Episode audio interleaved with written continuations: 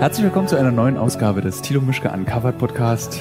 Flo wusste noch nicht, dass das Gerät bereits läuft. Und Doch, wusste ich. Ich wusste nur nicht, dass du den Anfang mit reinmachst. natürlich mache ich die mit rein. Ähm, wir sind, also ich habe vor ungefähr 40 Minuten eine SMS an Kaspar geschickt, der sich um diesen Podcast in Berlin kümmert und habe gesagt, ich schaffe diese Woche keinen Podcast, es ist zu stressig. Dann war ich nochmal bei dir, Flo, und habe gesagt, Flo, lass uns bitte, bitte, bitte, bitte einen Podcast machen. Flo hat überhaupt Ja. keine Lust. Mehrere Nee, überhaupt Dinge, nicht. Mehrere Dinge möchte ich von dir jetzt wissen. Also erstmal, Flo, du bist offiziell der unbeliebteste Gast in diesem Podcast. Das ist schon mal sehr besonders. Wie, wie, wer, wer sagt das? Ach, wenn du mit Flo mal redest, ist immer so ernst. Kannst du ein bisschen lustiger sein. Flo ist immer so, der ist so streng. Was? Ich wollte ich wollte die Laune einfach Ach so, versaut von dir okay. gleich, gleich von zu Beginn. Und in diesem Zimmer, also wo sind wir? Flo, sag du das am besten. Wir sind in Kamischli. Eine kurdisch, mehrheitlich kurdische Stadt. Na, ich in glaube, Nordsyrien. das ist, glaube ich, so ein Viertel. Viertel kurdisch? Ach so. Also Viertel kurdisch, Viertel syrisch, Viertel... Gerade sind wir durch eine Strat Sta äh, Straße gelaufen mit ganz vielen Kirchen. Genau, das also ist der syrische sehr, Teil. Eine sehr diverse Stadt. ähm, Sehr äh, abwechslungsreich als Stadt. abwechslungsreich. Also ich, Aber wir haben beide keine Ahnung von dieser Stadt. also aber Kamischli liegt in Syrien. Äh, alle kurdischen Hörerinnen und Hörer dieses Podcasts schlagen jetzt die Hände über den Kopf zusammen und sagen, natürlich liegt es nicht in Syrien, sondern in Rojava. Das ist ein äh, nicht anerkannter Staat, der vor, eben der große Traum der Kurden ist es ja, ein eigenes Land zu haben und das zieht sich eben durch Nordsyrien, Nordirak, ein Stück vom äh, Iran und ein Stück von der Türkei. Und das sorgt natürlich, und diese Wünsche sorgen für sehr viel Konflikte, seit, seit es eigentlich, glaube ich, Kurden und Türken gibt. Und ähm, genau, in dieser Stadt sind wir gerade. Die ist direkt an der türkischen Grenze. Also von hier, wenn du 500 Meter weit einen Stein werfen könntest, dann ist die türkische Grenze 500 Meter weit entfernt. Einen sogenannten Steinwurf. Ja. In diesem Zimmer befinden sich, befinden sich noch mehr Personen als eine. Flo ist hier und Michael Terhorst, der überaus attraktive Kameramann, der folgende Auszeichnung für diesen Podcast bekommen hat. Der langweiligste, der nie irgendwas sagt, der es geschafft hat, am Anfang dieses Jahres in einem Corona-Podcast einzuschlafen, während er sogar verkabelt war und sich beteiligen sollte an diesem Podcast. Und ich habe euch beide ja gefragt, habt ihr Lust, einen Syrien-Spezial-Podcast zu machen? Und ihr habt beide so reagiert, oh, äh, oh, nee. Und Theos hat sogar gesagt, ich möchte nicht mitmachen. Und Theos guckt mich an und lächelt. Mehr macht er nicht. Und dann habe ich mich gerade gefragt, als ich relativ hektisch hochgerannt bin, um dieses Podcast-Gerät zu holen, mit dem wir dieses mm, aufzeichnen, habt ihr dann gesagt, Alter, diese Podcasts von Tilo, was müssen wir das machen, wenn da als Kamera die Partner Ja. Ich möchte das in Zukunft eigentlich nicht mehr machen. Habt ihr Ja. das dann besprochen? Ja. Und dann habe ich noch gesagt, ich kann es ihm jetzt nicht ausschlagen, weil er mir ja zu Weihnachten seine ausrangierte PlayStation 4 Pro schenkt. Das ist der einzige Grund, warum wir Das ist der einzige Grund, warum ich nicht strikt Nein gesagt habe. kann ich dafür mehr als einen Podcast von dir erzwingen. Nee. Was? Also komm. Dann musst du mir schon die Fünfer schenken. Oh, übel. So. Flo, der unbeliebteste Podcast-Gast und der gierigste von allen, wünscht sich eine PlayStation 5. Lass uns doch einfach ein bisschen darüber reden, wie Syrien ist und wie sich Syrien anfühlt. Ich meine, wir sind mitten in der Corona-Pandemie zwei Wochen vor Weihnachten nach Syrien gefahren, um, darüber dürfen wir nicht so genau sprechen, was wir vorhaben, weil ich das noch nicht erzählen möchte, was wir da in dem Film vorhaben. Aber wir begleiten eine Person hier in dieses Land, die familiäre Verbindungen zu diesem Land hat. So, mehr möchte ich, das ist so der Rahmen, den wir geben können. Und äh, wir haben uns für dich auch als Kameramann entschieden, Flo, weil kein anderer Zeit hatte. Das war auch wieder sehr kurzfristig. Es war der, haben wir aber drüber gesprochen. In Zeiten von Corona ist das äh, Film, journalistische Inhalte fürs lineare Fernsehen sehr kurzfristig alles. Ah, da warst Ja. du nicht dabei, es war gerade beim Mittagessen, als du Mittagsschlaf gemacht hast. Ja. Da haben wir drüber gesprochen, dass halt durch Corona alles irgendwie so, äh, wir fahren morgen nach Schweden. Ach nee, doch nicht, wir fahren erst übermorgen. Nee, doch nicht, wir fahren in zwei Wochen. Und ich Ja. meine, das hast du ja mit uns auch erlebt. Mit der Ukraine. Ja. Ich glaube, Bukarest war auch so ein Ding, ne? Da warst du ja nicht dabei und weil du einfach plötzlich dann auch doch mal keine Zeit hast. Ja. Ich hatte doch mal einen anderen Job. Okay, also wir merken, Flo hat bislang in diesem Podcast Folgendes gesagt. Ich will die PS4 Pro, wenn nicht, will ich die PS4 5 geschenkt haben. Und ja. Ja, Warum- lass doch mal warum- anfangen. warum hast- ich- Worüber willst du reden? Warum hast du eigentlich keine Lust auf Podcast? Das Also ich jetzt, ähm, jetzt speziell hier mitzumachen, weil ich, äh, ich, ich habe keine Ahnung wirklich hier, also ich bin kein Experte und ich weiß, ich, ich, tue mich ganz schwer, hier irgendwas zu sagen, weil ich kenne mich nicht aus. Als wenn es Ich weiß hier nicht die, ähm, wer hier die ganzen politischen Parteien sind. Äh, ich bringe mich da in Teufels Küche. Also ich kenne mich hier gar nicht aus. als wenn es in meinem kann Podcast darum geht, irgendwie Fachwissen zu. Es ist jetzt ja nicht irgendwie äh, DLF Nova, der Vorlesungspodcast. Ein Beispiel dafür könnte die absolut jetzt in diesem Moment stattfindende Gesprächssituation dass bedeuten. du hier gerade auf, auf, mein, auf, aufs Klo gegangen bist und wir uns durch die offene Klotür unterhalten. Genau, du liegst auf dem Bett, ganz leger, und ich äh, sitze auf der Toilette und mache diesen Podcast, den ähm, viele hören. Und deswegen, es geht nicht darum, Fachwissen zu vermitteln, sondern es geht eher darum zu vermitteln, schön, dass ich dir nach 70 Folgen das nochmal erklären muss, äh, wie sich was anfühlt. Wie, wie Ums ist es? Gefühl. Ums Gefühl. Ja. Und natürlich angereichert mit Fakten und interessanten Dingen. Aber äh, hauptsächlich geht es darum, einfach zu erzählen, wie ist es eigentlich jetzt vor Weihnachten eben in Söhnen zu sein? Ja. Äh, wie ist es? Das musst du jetzt nicht gezielt beantworten. Nee? Du musst jetzt nicht gezielt sagen, also ich nehme mal jetzt die Frage auf, es ist vor Weihnachten nach Syrien zu fahren, toll. So sollst du jetzt nicht antworten, sondern es geht eher darum, warte, ich muss mal Hört man die Spülung jetzt? Äh, es geht eher darum, dass du ähm, dem Hörer ein Gefühl vermittelst dafür, was wäre, wenn er mit dir und mir hier in diesem Hotelzimmer, lass uns über das Hotelzimmer reden. Wie findest du dein Hotelzimmer? Ähm, ich finde ich hatte es in besserer Erinnerung, weil ich war in genau diesem Hotelzimmer äh, beim letzten Aufenthalt. Wir haben ja hier schon mal gedreht. Ja. Und äh, da kamen wir aber äh, von einem viel unwirtlicheren Ort hierher, Ja. Äh, nämlich von dieser Kämpfergruppe, äh, wo, wo wir in, einem, in einer Hütte gewohnt haben, ohne, ohne äh, Strom und Wasser. Ähm, da fand ich das natürlich paradiesisch. Danach. Ich habe das Hotel auch, als ich das, das Gefühl, als ich hier an, ich habe mich so richtig gefreut auf dieses Hotel in Kamischli. Ich dachte so, so ein schönes, gemütliches, äh, wildes Hotel im wilden Kurdistan. Und dann kamen wir hier so an und dann war meine Enttäuschung irgendwie doch recht groß. Es war dann einfach eiskalte, blassgelbe Zimmer. Ja. Mit, du hast hier drei Betten mit so niemals gewechselten Tagesdecken. ja, mit Sehr- so Brand, Zigarettenbrandflecken drauf. Ähm, und was mich aber sehr erstaunt ist im Übrigen, dass diesmal dieses Hotel komplett ausgebucht ist. Also wir wollten ja noch für unsere Begleitung das Zimmer einmal ändern, weil es in ihrem Zimmer sehr stark nach Benzin gerochen hat Ja. und die Begleitung dann Kopfschmerzen bekommen hat dadurch. Äh, aber da meinte der, nö, nö, es ist alles ausgebucht, hier ist nichts mehr frei. Also ich frage mich wirklich, wer schläft eigentlich in diesem Hotel? Also ich ver vermute, was auch noch erstaunlich ist, als wir letztes Jahr in diesem Hotel hier übernachtet haben und dann abgereist sind, dass es zwei Wochen später zerbombt wurde, dann wurde uns gesagt, es wurde wieder aufgebaut und ich Genau. bin hier und habe mich gefragt, wie sie es geschafft haben, dieses Hotel wieder aufzubauen. Und zwar mit all den Möbeln, sodass es aussieht, als wenn es nie zerbombt geworden wäre, sondern seit 40 Jahren nicht saniert wurde. Na, ich habe ja mit dem Mann an der Rezeption drüber geredet, weil ich habe mich auch stark gewundert. Ich kam hier rein und es dachte, also wir haben ja ein Bild gesehen, kurz Mhm. Komplett nachdem die Fassade Bombe weg, hochging, direkt vorm Hotel. Es waren, glaube ich, zwei Autobomben Mhm. und es war komplett geschwärzt, die Fassade. Ähm, und kaputt? totales Chaos. Und dann kam ich hier rein, dachte, hä, ist doch alles, wie es war?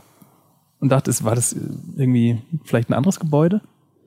Aber dann hat er mir erzählt, dass ähm, es eben knapp vor dem Hotel explodiert ist und das Nachbargebäude so in Mitleidenschaft gezogen wurde. Und da ist auch Ah. dann tatsächlich einer gestorben, der da unten gearbeitet hat.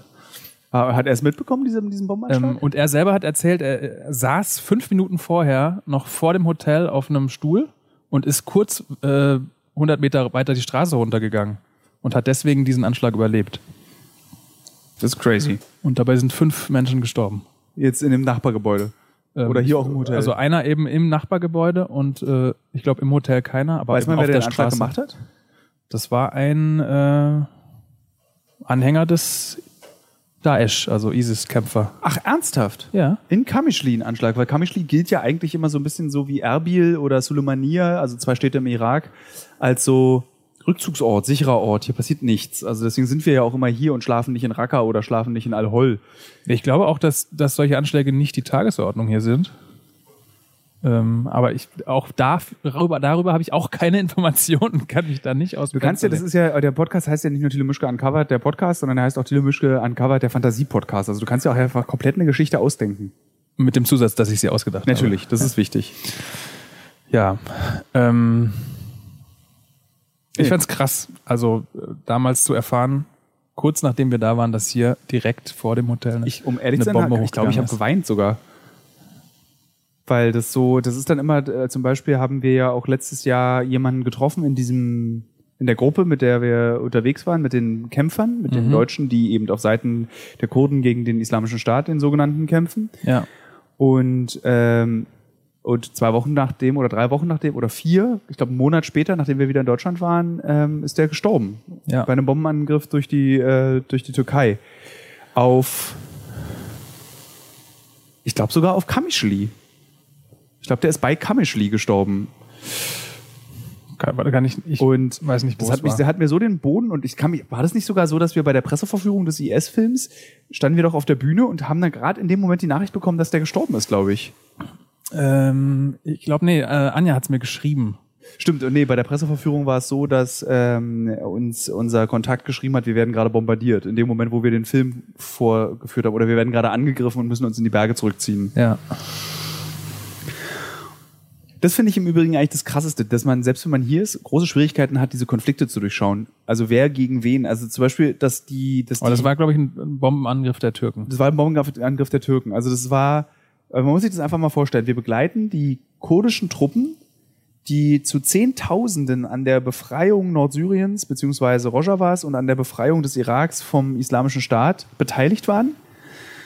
Und in der Nacht, am Tag hat Donald Trump gesagt, ich ziehe die US-Truppen aus Ja. Nordirak ab. Und in derselben Nacht hat die Türkei bombardiert. Die Türkei vorgerückt, ja.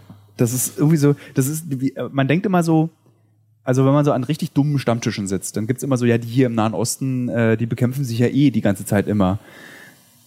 Aber es ist halt so, weißt du, du hast gerade mal einen Konflikt geschafft, du hast mit Hängen und Würgen haben die Jesiden einen Genozid überlebt. Und dann geht der nächste Krieg los. Mit Ja. den Türken. Und dann, wenn der Krieg vorbei ist, beginnt Türkei-Syrien. Und immer dieselben Städte. Wir waren jetzt ja gerade in Raqqa vor gestern, gestern Ja. in Raqqa. Und da war das ja auch so krass, weil die meinten so, du kannst jetzt hier eine Eigentumswohnung kaufen für 35.000 Dollar. Punkt eins ist, es kommt in zwei Monaten ein neuer Krieg. Und Punkt zwei ist, aber die Wohnungen werden sowieso nicht auf deinen Namen eingetragen. Also so, wie willst du eine Wirtschaft aufbauen und wie willst du ein funktionierendes Land sein, wenn du eigentlich seit hunderten von Jahren von einem Konflikt in den nächsten dich klöppelst? Ja. Und was man eben dann auch wieder spürt, ist eben diese, diese, dass, dass diese Region auch wieder ein Spielball ist der, der Großmächte, Ja. USA und, und Russland. Also hier die Stadt ist, glaube ich, auch kom kontrolliert komplett und da, die Macht hier haben, hat- die haben die Kurden, also die, die äh, JPG. Ja. Und trotzdem gibt's gibt's hier ein Viertel in der Stadt, direkt hier um die. Ecke, ähm, wo die äh, Assad-Treuen ihr Hauptquartier haben. Also man läuft hier fünf Minuten, einmal hier um Block Und dann gibt's ein Und Restaurant auf der einen Ecke, das ist für Kurden, und ein Ja. Restaurant auf der anderen Ecke, das ist für die, die und da sitzen. Soldaten der, der von Assad, Mhm. die, das wurde mir erzählt gestern, eben hier nur sein können, weil die Russen Soldaten haben und eine Schutzmacht äh, spielen hier für Assad. Und die sitzen hier beim, ähm, am- am Flughafen von Kamnischli, haben die ihren Standpunkt. Das ist was, was Und äh, wahrscheinlich, wenn die Russen jetzt sagen würden, wir ziehen uns jetzt aus Kamnischli zurück, sofort würden, die sofort, Regime- würden sofort die Assad-Leute hier das, rausgeworfen. das Lustige ist, dass wir, so wie wir beide darüber gerade sprechen, ist es auch genau das große Problem, weil das sind natürlich nicht, also die Soldaten sind halt Soldaten eines Regimes. Und wenn dann der stirbt durch die JPG, durch die kurdischen Truppen, dann ist es natürlich genauso dramatisch, als würde ein Kämpfer der Kurden oder ein Russe sterben oder äh, also ich äh, erwarte auch so viel Toleranz von meinen Hörern. Es ist natürlich genauso dramatisch, wenn auch ein IS-Kämpfer stirbt. Oder ein, ein, ein Mensch, der sich dem IS zugehörig führt. Weil am Ende sind sie ja dann doch einfach Menschen. Die von Ideologien und von irgendwelchen Mächten, die sich gegeneinander bekriegen wollen, instrumentalisiert wurden, darauf reingefallen sind und ähm, in diesen Krieg gezogen sind, der total unnütz ist. Wie jeder, also es, es gibt also ein unnützer Krieg, die Frage ist, welcher Krieg ist nützlich? ja. War zum Beispiel der Zweite Weltkrieg nützlich? War es nützlich, dass die Russen und die Amerikaner äh, ins Geschehen des Zweiten Weltkrieges eingegriffen haben? Würde ich jetzt fast sagen, ja. Historiker Florian Baumgarten, heute auf Leitung 2. Was ist Ihre Haltung zum Einmarsch der Sowjetunion in Polen und zum Einmarsch der amerikanischen Truppen über Frankreich im Zweiten Weltkrieg? Dazu möchte ich jetzt nichts sagen, Thilo. Ist mir peinlich. Kannst du das so, kannst du so ein bisschen Papier rascheln? Ich habe da ein paar Notizen. Ah, uh, die falschen Notizen dabei. Nee, ich kuschel mich jetzt in meinen Schlafsack. Ähm, aber das Krasse ist ja, dass du das alles spürst, wenn du hier bist. Du bist hier so als deutscher Poppy, dessen größte Sorge vor einer Woche noch war, ähm, Wie kriege ich eine Rutsche ans Hochbett meiner Tochter? wie kriege ich eine Rutsche ans Hochbett meiner Tochter und hoffentlich stecke ich mich nicht mit Corona an, damit ich meine Familie beobachten kann. Besuchen, nicht beobachten. Das mache ich Weihnachten nämlich immer. Ich setze mich so in so einen Schrank mit so einer doppelt verglasten Tür und gucke immer durch. Ah. Ähm, und dann kommst du her und plötzlich nimmst du an, nimmst du, nimmst du auf all diese Sorgen und all diese so Unruhen. Also zum Beispiel, als wir gestern nach Raqqa gefahren sind, sind wir ganz bewusst über eine sehr holprige und sehr anstrengende Straße gefahren, Ja. weil diese Straße, die eine Schnellstraße ist, die an der türkischen Grenze vorbeiführt, einfach jetzt beschossen wird. Von wenn du mit dem Auto lang fährst, schießen Scharfschützen, Sch- Scharfschützen auf dein Hast du Auto. begriffen, wer da schießt? Türken, Die Türken. laut unseres Kontakts. Also kann auch sein, dass es die anderen sind. Das ist so ein bisschen wie in der Ukraine. Aber trotzdem sitzen wir jetzt hier. Gestern Abend habe ich mir Ferrero Rocher reingeknallt. Hm. Vorgestern Abend. Und Moncherie. Und man ist dann so normal. Ich verstehe das immer nicht, wie wir das hinbekommen. Ja, ja. Also vielleicht einfach, weil wir schon mal hier waren, weil wir jetzt mehrfach in, in Regionen. Nee, aber waren. du bist ja trotzdem, hast du ja jedes Mal wieder dieses so, eigentlich ist es krass, dass du hier bist. Jedes Mal, wenn du es deinen Eltern erzählst oder ich meinen Eltern erzähle, dann sind die jedes Mal so, als wenn so furchtbar, furchtbar, furchtbar, wie kannst du da nur hinfahren? Und dann ist man hier und dann ist es aber so normal. Ja. Also auch unsere Begleitung, die hier ist, hat überhaupt keine Erfahrung mit solchen Krisengebieten oder mit irgendwie mit dem Gefährlichen. Ja. Und ich habe die Person heute gefragt, ähm, wie sie sich jetzt fühlt hier in Kamischli, also im, eigentlich im Herz eines Konflikts. Und die Person meinte eben, ich habe mich daran schon gewöhnt. Nach zwei Tagen. Naja, also wir sind ja heute über den Markt gegangen und so weiter. Hier ist ja alles, also heute am Sonntag ist ja ein normaler ähm, Arbeitstag hier. Es war alles offen, die Leute gehen einkaufen, Familien, Kinder, ist ja alles, also es ist ja alles, hat ja den Anschein von Normalität. Ja. Ähm, man, man spürt es ja gar nicht, außer dass eben, wenn man eben Auto fährt, dass dann alle fünf Minuten ein Checkpoint kommt und äh, da Soldaten mit Waffen stehen oder dass man eben, dass die Polizisten, die Verkehrspolizisten eben Maschinengewehre umgehängt haben. Und das Ja. meinte die Person heute eben auch. Sie meinte, das Erstaunliche ist, dass es das Erstaunliche. erstaunlich. Dazu kommen wir gleich, warum wir das beide so komisch aussprechen. äh, das Erstaunliche ist, ähm, dass sie nicht beguckt wird, die Person. Also man wird nicht beglotzt, dass man jetzt hier durch dieses durch diese Stadt läuft. Gar in der nicht, es ne? gar keine Western, äh, wir- nicht Western, äh, keine Mitteleuropäer gibt, gar nicht. Also man sieht Ja. überhaupt keine Euro Mitteleuropäer oder Europäer auf den Straßen. Ich meine, Und wir sind dabei- ja auch nur mit durch äh, Journalisten Ausnahmegenehmigung reingekommen, ne? Ja. Wahrscheinlich kommt hier Hier kein Tourist hin. keiner hin. Äh, aber trotzdem sehen wir halt aus wie vier Backpacker-Trottel, die irgendwie, ich mit meiner goldenen Puffjacke, du mit deinen Militärstiefeln. Und trotzdem, wir werden irgendwie nicht beachtet. Das finde ich irgendwie erstaunlich. Erstaunlich. Also wir werden schon be- beachtet, aber ich finde die Leute hier unglaublich respektvoll und zurückhaltend. Ähm, Ja. Natürlich äh, ist das, wir sind ein Fernsehteam, selbst in Berlin, wenn du mit zwei, drei Kameras aufkreuzt und einer fetten Tonangel, gucken die Leute, was ist da los? Rennen durchs Bild, sagen, ich Ähm, grüße die Mutti. Ja, oder machen sowas. Das passiert hier gar nicht. Was mich am meisten überrascht immer bei diesen Situationen ist, dass ein offensichtlicher Reflex der Menschen, egal wo auf der Welt, das Peace-Zeichen ist. Also dieses Victory-Zeichen. In die Kamera den- zu machen? In die Kamera zu machen. Und ich habe mich mal gefragt, welchen Erfolg wollen Sie damit feiern? Ich habe es geschafft.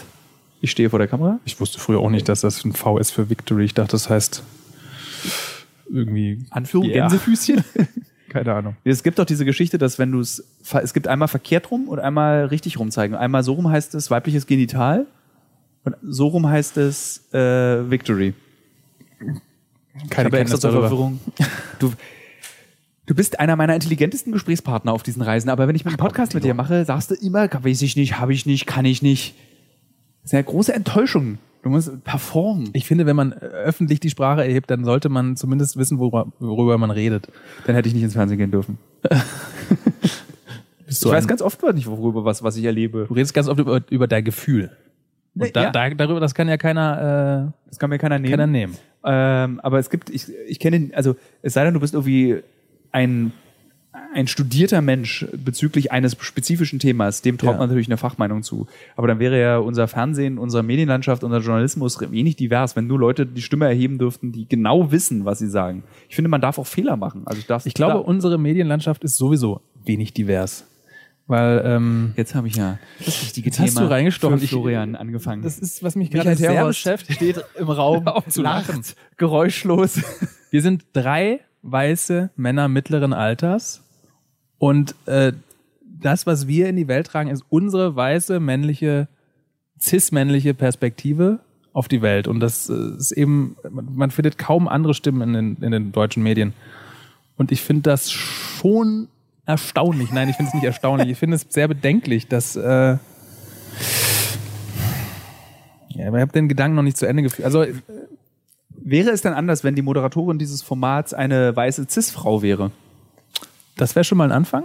Aber warum, warum ist das, also ich, das ist jetzt keine Debatte darüber, ich stimme dir vollkommen zu bei all dem, was du sagst, aber ich würde gerne wissen, das klingt so, als würde es das aufwerten, das Programm. ähm, nicht aufwerten, aber Während du nachdenkst, zähle ich mal ganz langsam. unsere ganzen Reisen ja. in, in fremde Länder, sie sind ja nur möglich, weil wir aus unserem privilegierten Standpunkt heraus das machen können. Andersrum, jetzt ein kurdisches Team, das in Berlin Bericht erstattet, siehst du nie. ja, weil sie auch kein Visum kriegen würden. Erstmal das, weil, weil sie nicht die Kohle haben, weil sie nicht die Ausstattung haben, weil sie auch, keine Ahnung. Aber ist das nicht der sogenannte Whataboutism?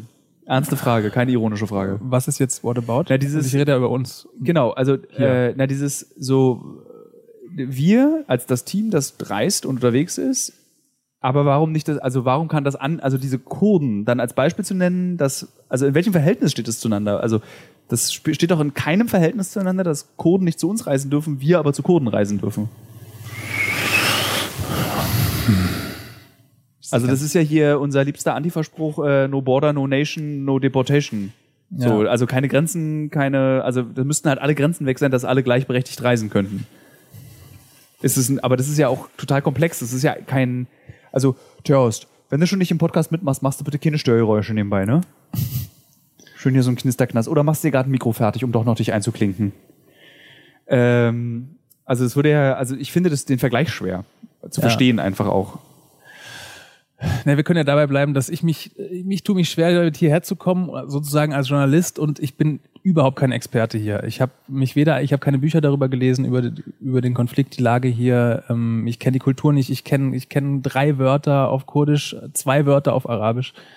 Moment, ähm, beim ich letzten laufe Mal- hier durch wie so ein Tourist. Ich, vers ich verstehe nicht, was hier vorgeht und ähm, ich halte einfach meine Kamera drauf mit meinem Blick, den ich halt Ja. habe als weißer Mann. Wäre das ein eigenes Format, dass man zum Beispiel nur mit Kameraleuten von vor Ort arbeitet? dass man, dass man, ja, dass man, ich meine, wir haben ja Basan dabei, unseren, unseren Übersetzer und sogenannten Fixer. Äh, aber er läuft ja nur mit. Das, hat ich ja- finde, er ist schon auch aktiv. Also, äh, also ich habe mir gerade erst, hab, lass uns kurz nochmal zurückgehen zu den Kameraleuten. Ich stelle mir das folgendermaßen vor. Wir haben in den letzten, meine Drohne wurde mir abgenommen am Flughafen in Erbil. Und wir Ja. haben versucht, in den letzten zwei Tagen äh, kurdische Drohnenpiloten zu finden. Wir haben zwei gefunden. Das Erstaunliche an dieser Stelle war, dass sie äh, jeweils ohne Drohne ankamen zu dem Tag. Und dann meistens die Drohne sich in einem Radius von anderthalb Stunden Autofahrt befand. Und ich stelle mir das dann auch so vor, wenn wir einen kurdischen Kameramann buchen, dass er dann zwar kommt, aber keine Kamera dabei hat. das ist ja auch wieder ein Vorurteil, ne? Ja, Dass basierend nicht auf- Deutsche nicht zuverlässig sind Nee. und nicht äh, Ich erzähle die Geschichte pünktlich mit ihrem Nein, Equipment ich erzähle die Geschichte ja geputzt, nur, weil geputzt, zweimal haben, Schuhen vor Ort. Drohnenpiloten. Ja, Ja. das war schwierig, dass die nicht mit Drohne kamen. Das stimmt. Wir haben uns alle gewundert, dass so, ja, ja, kein Problem, ich komme nach Raqqa, wir fliegen Drohne. Aber wir waren auch so blöd, den Fehler zum dritten Mal zu machen und uns die Drohne am Flughafen abnehmen Ja. zu lassen, weil wir sie nicht unten in den Koffer getan haben. die lag oben auf. Ja. Was mich daran erinnert, dass ich mal versucht habe, aus Amsterdam nach Paris Haschisch zu schmuggeln für eine Reise nach Marokko und ich dieses Haschisch in einer Übernachtzugfahrt einfach oben auf in meinen Rucksack gelegt habe, dann verschlafen habe in diesem Zug, als letzter mit meinem besten Freund Robert aus diesem Zug ausgestiegen bin. Der stand dann einfach in Paris, Gare le Est oder so ähnlich, ich Französisch. Und zwei Polizisten haben uns natürlich dann sofort eingekascht, weil ich auch mit Kontaktlinsen geschlafen habe, was dazu führte, dass ich ultrarote Augen hatte. Und die machten nur meinen Rucksack oben auf und dann poppte ihnen so 10 Gramm Gras entgegen. 10 Gramm gleich. Ja. Alter. Was zur Folge hatte, das war so, also was dann passierte, war so traumatisierend, dass ich danach bestimmt zehn Jahre nicht mehr gekifft habe. Was ist passiert? Ich musste auf eine Polizeiwache kommen. Ich dachte, der Urlaub ist vorbei. Es war die erste Reise Berlin-Amsterdam, Amsterdam-Paris und das Ziel war Marokko. Westsahara war das Ziel vor 20 Jahren. Und mit dem Zug. Und Warte mal, du wolltest von Holland Haschisch nach Marokko mitnehmen? ja, Ist doch eigentlich andersrum. Ja, ich wollte aber kiffen, bis wir in Marokko sind. Also wir da auf der, auf der Route lagen noch mehrere Orte, wo man kiffen konnte. San Sebastian. Surfern dabei zugucken, genauso neidisch sein wie bei Skateboardern in Berlin. Hab ich mal gerne studiert. können. San Sebastian. Ähm, naja, und dann haben sie mich abgeführt in einen Raum. Ich musste meine Hose runterziehen und musste ihnen mein Po zeigen. Den Po zeigen. Also mein, mein Anus. Dein Po-Loch. Mein Poloch. Ich musste mein Anus ihnen zeigen, weil sie gucken wollten, ob da eine Strippe raushängt, ob ich nicht noch mehr Haschisch transportiere. Aber sie haben nicht den Finger reingesteckt. Nee, nee, sie haben nur geguckt und gelacht. Und ich glaube, das Lachen war das Schlimme. Okay. Weil, sie, weil ich war so verängstigt, so, ich habe so gezittert auch vor Angst, weil Ja. ich dachte so, okay, jetzt rufen die gleich meine Eltern an, dann müssen meine Eltern mich aus Paris abholen. Was mache ich denn nun? Ich habe diesen Zettel, auf dem meine Strafe war, 70 Euro. Nichts passiert danach mehr. Ich musste 70 Euro Strafe zahlen, Hasch wurde uns abgenommen. Ähm, dass meine Eltern mich aus Paris abholen müssen. Das war eine Reise. Weißt du, so, ich bin durchs Abitur gefallen, habe dann ein Jahr lang gejobbt und gespart, damit ich, wenn ich dann beim zweiten Mal mein Abitur bestehe, was ich dann auch glücklicherweise bestanden habe, diese Reise machen kann.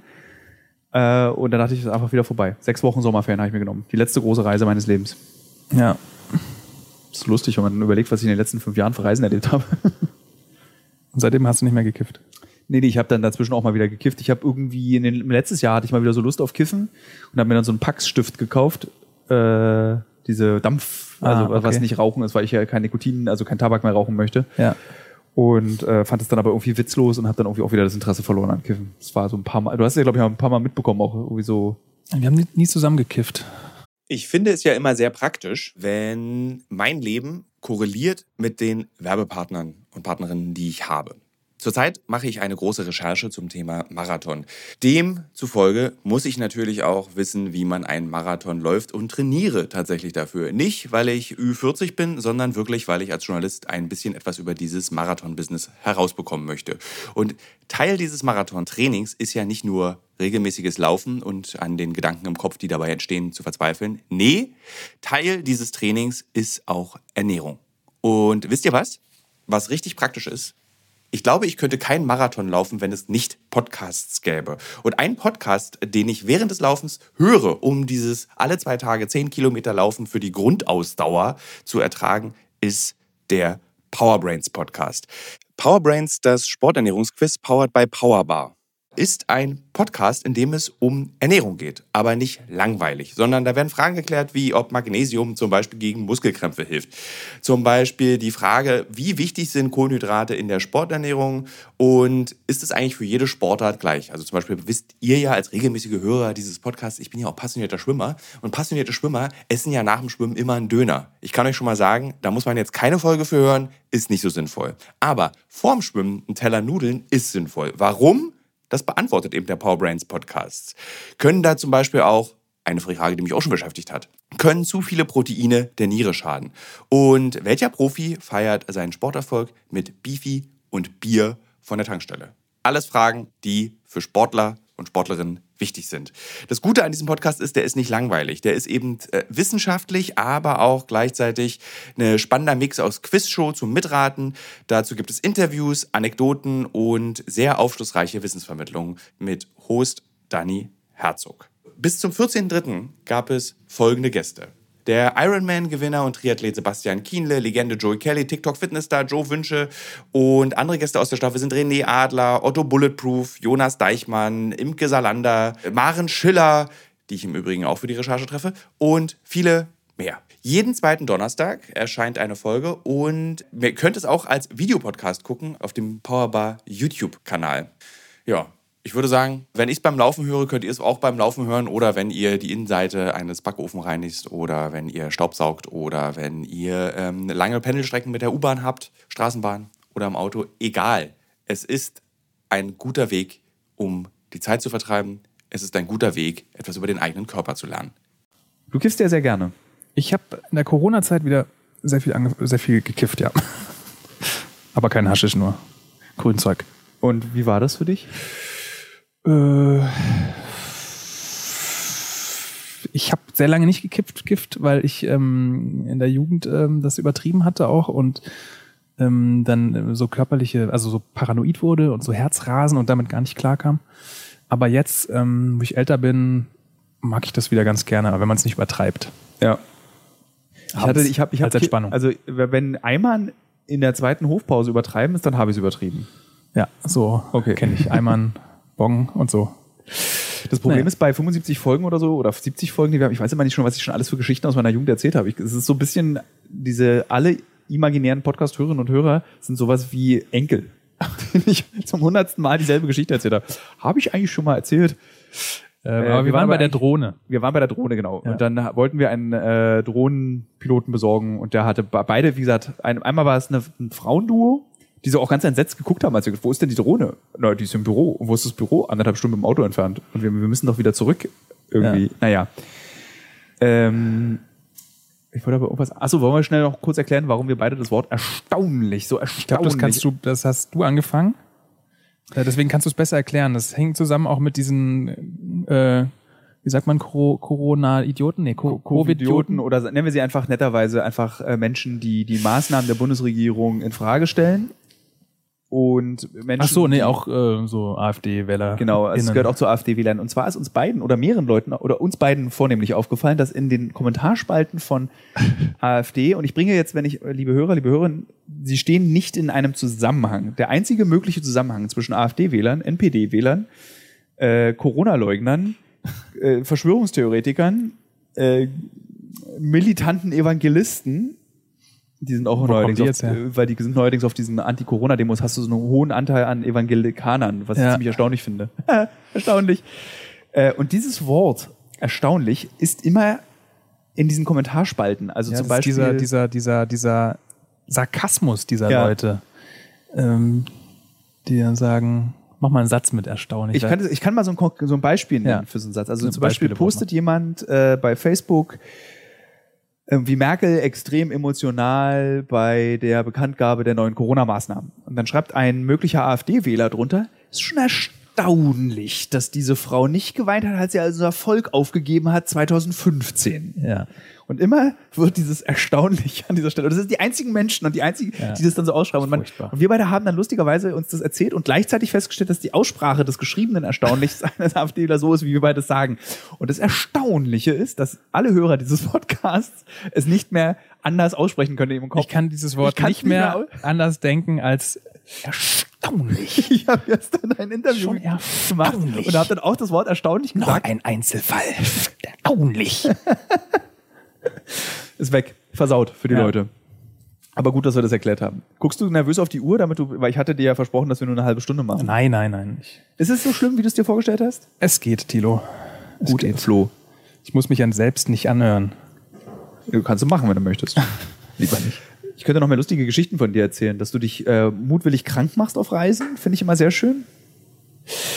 Du meinst, weil ich äh, nicht so viel Wert darauf lege, mir mit äh, ähm, äh, Wasser aus Flaschen die Zähne zu putzen, sondern einfach mit dem Leitungswasser die Zähne putzen? Ja. Du hast gesehen, als wir auf dem Weg nach Kammischli waren, wo das Leitungswasser herkommt, ne?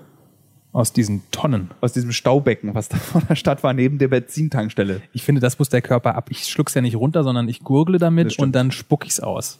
Was mich tatsächlich allerdings wieder wirklich beeindruckt, das ist schon erstaunlich, äh, was mich, wie du mich beeindruckt hast gestern, als wir in Raqqa Mittagessen waren und danach wurde uns Ayran angereicht zum Verdauen.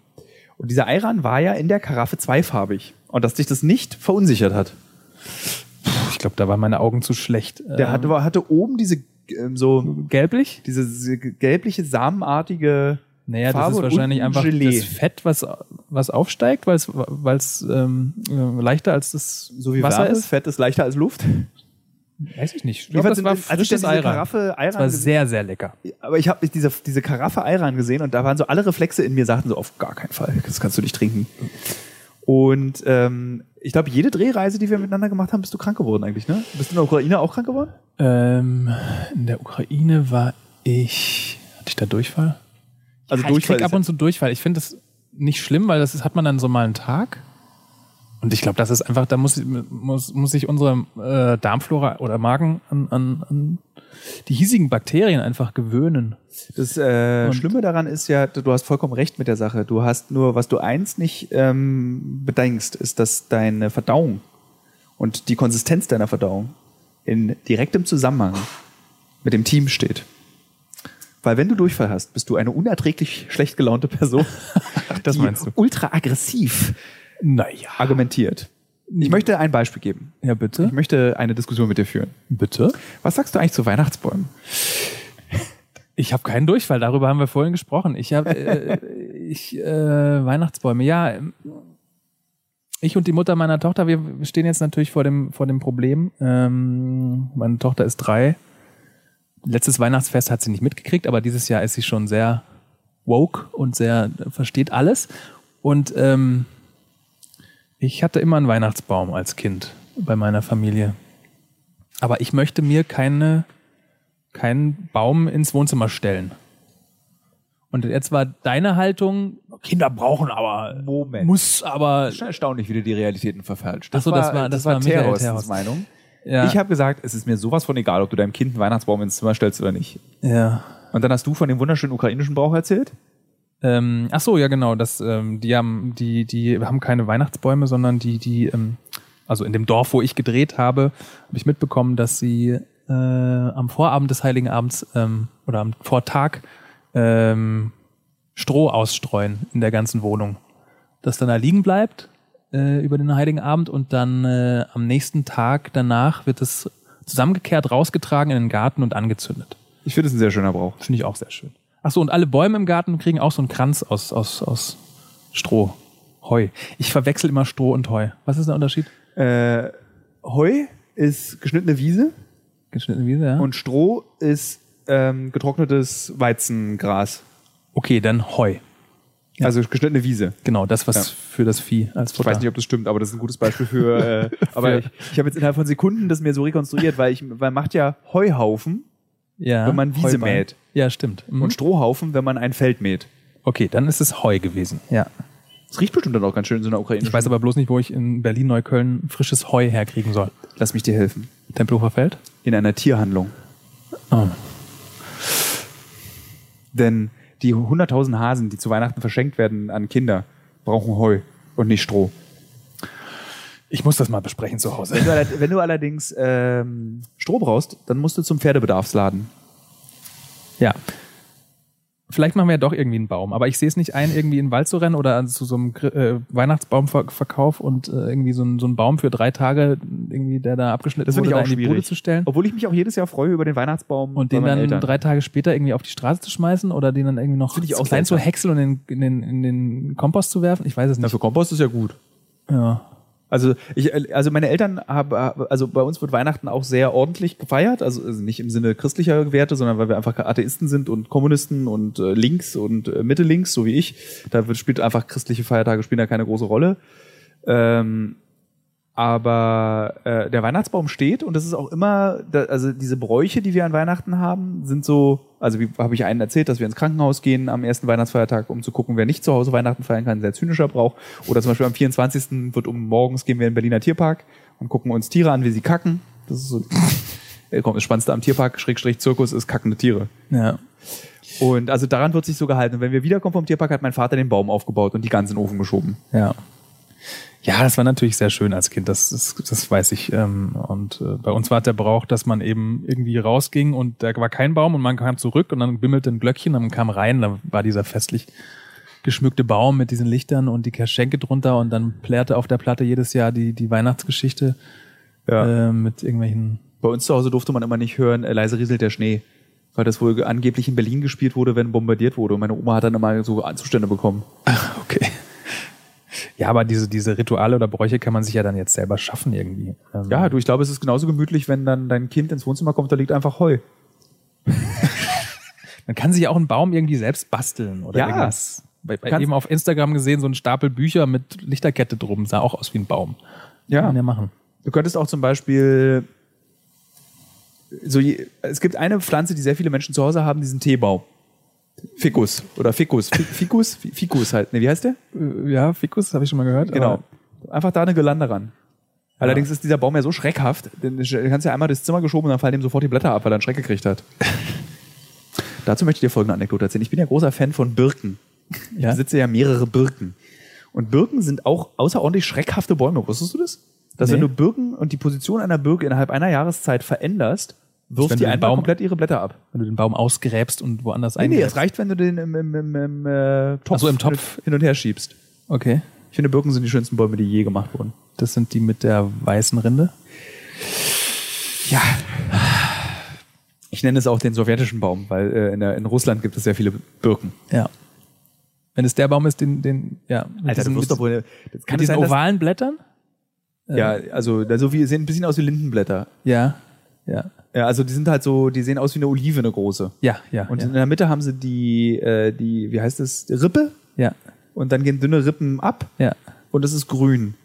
Grün. Das Blatt ist grün. Warte, ja. Und wenn du die Birke erschreckst, wird es ganz schnell gelb und dann fällt's ab. Bild. Okay. Wenn ich Du, nicht du, hast eine, du hast eine Birke? ganz viele. Zu Hause. Auf deinem An verschiedenen, 100. von- äh, auf verschiedenen äh, Orten in, in manchmal habe ich habe zum Beispiel auch schon mal eine Birke gepflanzt, die ich besuchen gehe in Berlin. Schön. Ja. ähm, wollen wir noch mehr von Syrien erzählen? Das tolle Essen, das es hier zum Beispiel gibt. Ganz tolles Essen. Richtig gut. Du bist ja Veganer. Ich bin, wie sagt man? Ich verzichte zu Hause auf Fleisch. Ich will das nicht. Ich bin, äh, will darüber nicht reden. das ist ganz schwierig. Das ist mal schön, dass diese Reizthemen, äh, wir sparen es einfach aus. Nee, das Essen ist tatsächlich, also was ich äh, wirklich schön finde, wenn man nach Syrien kommt, ist, glaube ich, die Normalität, die hier in diesem Land stattfindet. Weil die Vorstellung der meisten Menschen, die das Wort Syrien oder den Namen dieses Landes hören, haben Raqqa, weinende Väter, staubige Kinder, zerbombte Städte. Das ist das Bild, was sie haben. Häuserkampf. Häuserkampf. Aber wenn du in Syrien bist, dann ist es irgendwie so, dieses Leben, was hier stattfindet, hat so eine ganz eigene Schönheit. Es funktioniert. Also es gibt der Krieg war, war hier natürlich auch nicht überall gleich stark, glaube ich. Ich glaube nicht, dass hier jetzt äh, Nee, die Panzer ja- durchgerollt sind und, und Häuserkampf stattgefunden hat. Es gibt halt Orte wie eben Raqqa, die komplett Also auch zerstört noch wurden. jetzt, also als, wir- jetzt Ja, da waren, du hast es gesehen, das ist eine komplett Also- zerstörte, kap- kaputte Stadt eigentlich. Ja. Also nicht so schlimm wie Sinjar, wo wir letztes Ja. Jahr waren und vor drei Jahren und diese Stadt einfach nicht aufgebaut wird wieder. Also Sinjar ist die Stadt, in der die äh, Jesiden leben und gelebt Ja. haben und dann eben vom IS vertrieben und getötet wurden in einem Genozid. Und Ja. die Stadt ist kaputt immer noch. Und diese Stadt ist ja, glaube ich, auch sehr wichtig für die Jesiden. Das ist ja auch eigentlich nur eine Stadt zum Wohnen, sondern, glaube ich, auch ein kulturell wichtiger Ort gewesen, wenn ich mich recht erinnere. Ich weiß es aber auch nicht genau. Wobei auch nicht alle Stadtteile gleich kaputt sind in Sinjar, ne? Stimmt, es gab diesen Es einen gab- besonders kaputten Stadtteil, aber Ja. der war ja sehr groß. Also Der war jetzt- sehr groß, aber dann hat man so ein bisschen zur Seite geschaut und da war dann auch schon wieder irgendwie ein, Haus. Schwimmbad aufgebaut Ja. oder sowas. Und ich habe auch dieses Jahr, also das war jetzt die erste Krisengebietsreise, die ich habe, wo ich einfach vor der Abreise null Angst hatte. Null. Also wirklich null. Da war nicht mal einmal ein unruhiger Gedanke oder Ja. irgendwie so, weil ich habe sonst normalerweise kommen irgendwie so ab 48 Stunden vor Abreise habe ich immer sehr unruhige Gedanken, so geh so durch, was also ernsthaft, was passiert, wenn was ist, wenn du angeschossen wirst, ich oder irgendjemand im Team wird angeschossen Ja. oder wir eine Bombe oder irgendwie wir kommen in ein Scharmützel, was wie reagiere ich da und dann da habe ich so eine Gedankenspirale und hake mich da so rein, komme da auch ganz schwer wieder raus, muss mich dann echt so ich muss ein Kriegsspiel spielen auf der Playstation. um da wieder rauszukommen. Aber diesmal hatte ich das gar nicht. Ich bin so ganz souverän in dieses Land gereist, was mir wiederum aber auch Angst gemacht hat, weil es ist, glaube ich, auch nicht so gut, so blauäugig, beziehungsweise wird schon nicht passieren, wie immer, da reinzugehen. Ja. Ja, diesmal war ja auch klar, dass wir nicht zu irgendwelchen Kämpfern und, und Stellungen ähm, gehen, Ja. sondern eben hier sind. Und ich, ja, ich fühle mich hier auch in diesen kurdisch kontrollierten Gebieten sehr, sehr sicher. Und die sind auch so freundlich. Also Ja. Die Soldaten, denen man begegnet, also einmal lächeln und sie lächeln zurück und es ist immer alles, wird nicht rumgeschrien, ähm, keiner lässt seine, seine Macht raushängen und Außer in Verhandlungen, wenn man was erreichen möchte, dann wird sehr viel Macht rausgehängt. ja, das ist, glaube ich, eher so ein, Teil, also, so, also einkaufen macht keinen Spaß hier. ja, Ja, es ist ja immer dieses mit diesem Handeln, was ich so schlecht kann. Also ich habe so zwei, ich möchte dir folgendes, da warst du nicht dabei. Ich wurde der perfekte Handelsbeschiss hat heute stattgefunden. Ich Ich wollte einen Föhn kaufen. Ja. Der Föhn kostete 25.000 syrische Lira. Lira. Das sind umgerechnet, glaube ich, 12 Euro oder 13 Euro. Ja. Ich kann ja mal Siri fragen. Wie viel sind 25.000 syrische Lira in Euro? Einen Moment.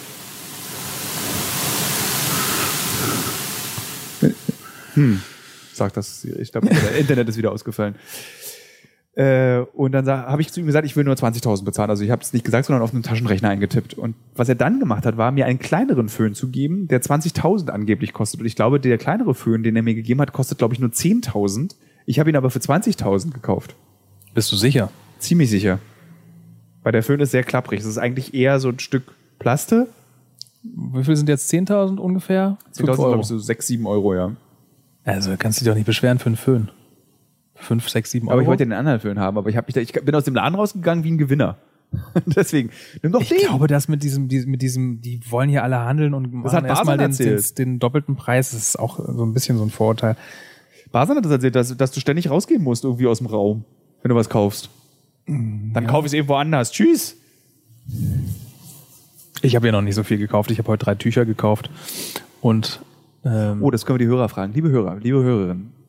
Möchtet ihr, nee, nicht möchtet ihr, könnt ihr euch vorstellen, nein, anders, würdet ihr es okay finden, wenn ich mir einen syrischen Herrenmantel für den Winter kaufe? der sah irgendwie cool aus. Der sah super aus, oder? Ein bisschen wie ein äh, Ich werde diese Frage nochmal auf Instagram stellen und dann könnt ihr mir diese Frage beantworten, ähm, wenn ihr den syrischen Mantel als richtiges Kleidungsstück für Berlin empfindet.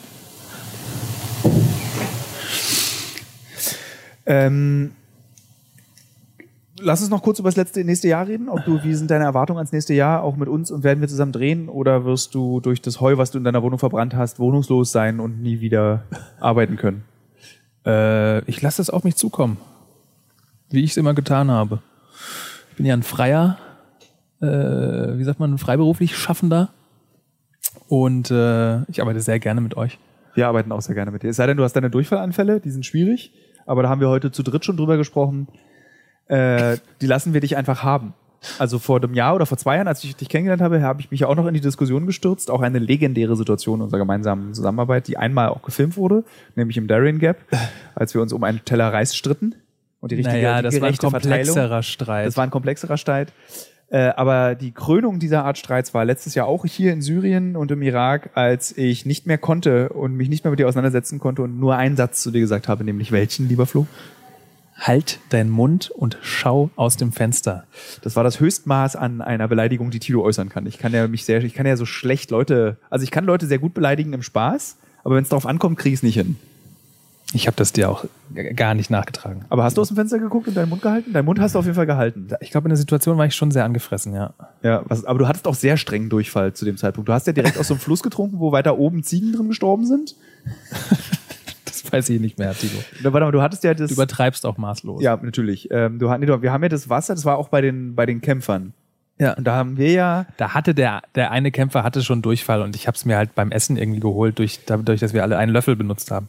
Wir hatten ja, wir sind ja alle eigentlich krank geworden auf der Reise. Dann Aber lustigerweise erst viel, ich bin ja viel später erst krank geworden und die Details der Geschichte möchte ich nicht weiter, dass wir sie in dem Podcast besprechen. Äh, ja, wenn es um dich geht, dann muss man seinen Mund halten. Ähm, Ich sag nur Bettlaken. und äh, wo war ich stehen geblieben? Achso, bei der Beleidigung, die ich dir gegenüber gesagt habe.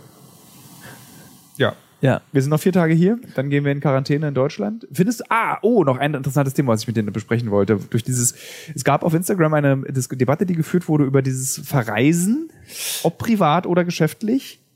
Ähm, da wollte ich deine Meinung wissen. Ist es okay, dass wir in Zeiten von Corona diese Syrien-Geschichte jetzt machen? Oder hätten wir warten sollen, bis Corona vorbei ist? Also ich meine, Ja. die Geschichte hat eine gewisse Dringlichkeit. Die Situation Ja. kann sich hier täglich verändern. Wir haben die Geschichte, wurde über Monate anrecherchiert. Ja. Ähm, und wir haben eigentlich täglich äh, während der gesamten Corona-Pandemie seit äh, äh, Februar haben wir geklickt, wann können wir wieder nach Syrien reisen. Immer, immer wieder auf diese eine Seite von IATA, wo man gucken konnte, was sind die Einreisebedingungen. Also wie stehst du dazu?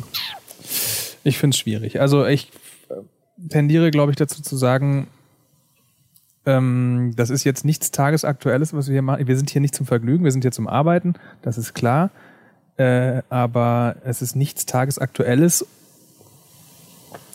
Es ist schwierig, jetzt Äh, Doch, es ist schon als Team tagesaktuell. hierher zu kommen. Weil wenn Basan sagt, in zwei uns Monaten zu ist hier gefährden, äh, vor allem die Leute auch hier, man weiß nicht, haben wir es doch vielleicht eingeschleppt. Ich meine, wir sind mehrfach getestet, alle tragen nicht durchgängig Masken, Aber so gut wie. so gut wie.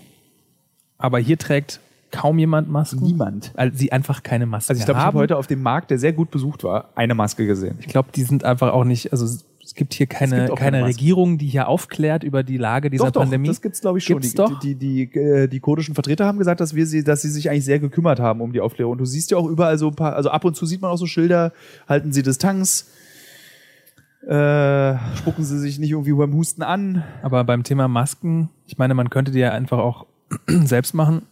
Ich habe in keinem Laden Masken gesehen. Ja. Äh, Ganz vereinzelt Menschen auf der Straße tragen mal eine. Aber Ja. wir, das, Aber zur Frage, ob wir das später machen hätten können. Aber wir wissen, das ist das Tagesaktuelle eben, weil du weißt, eben, wenn Basan sagt, in zwei Monaten kann hier wieder Krieg sein. Das kann halt Ja. sein, dass diese ganze Situation sich irgendwie, die, also theoretisch, ohne dir Angst zu machen, die du ja sowieso nicht mehr hast, es kann sein, dass heute Nacht hier ein Krieg losbricht. Ja. Und damit finde ich, hat es eine gewisse Tagesaktualität, dass man diese Geschichte, die man schon so lange vorbereitet, Ja. dann auch erledigt. ja, und du weißt halt nicht wann, also dann müsste man wirklich warten, bis alle durchgeimpft sind. Dann kann man wieder arbeiten. Dann müssen Ja. wir halt bis dahin Däumchen drehen. Ich bin sehr gespannt, was den Impfstoff betrifft, weil ich, also natürlich ist es richtig, dass alle, äh, die ganzen Risikogruppen als erstes geimpft werden. Ähm, aber ich meine, wir brauchen auch diese Impfung, damit wir arbeiten können.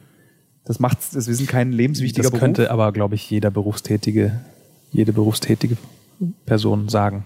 Es gibt ja Berufe, die sie schützen können, während sie ihre Beruf, ihre Arbeit ausüben. Ja. Also Na, der Tankwart kann hinter seiner Glasscheibe bleiben Ja. und braucht jetzt, also, aber wir können nicht die ganze Zeit, obwohl es gibt ja bei, bei Facebook habe ich das gesehen, es gibt so eine lustige, so eine Riesenkapsel, die man so über sich rüberstecken kann, die bis auf der, auf der Hüfte aufliegt.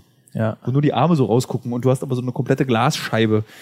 So, dann könnten wir auch arbeiten. Ja, ich weiß auch nicht. Also ich tue mir zum Beispiel, wenn ich eine Kamera in der Hand habe und durch den Sucher gucke, habe die Maske auf, der Sucher beschlägt sofort, ich sehe nichts mehr. Ich kann damit nicht drehen. Ich muss die halb abziehen, damit die Nase frei ist, damit mein ganzer Dampf nicht in, in den Kamerasucher. Dann klappt doch den hoch.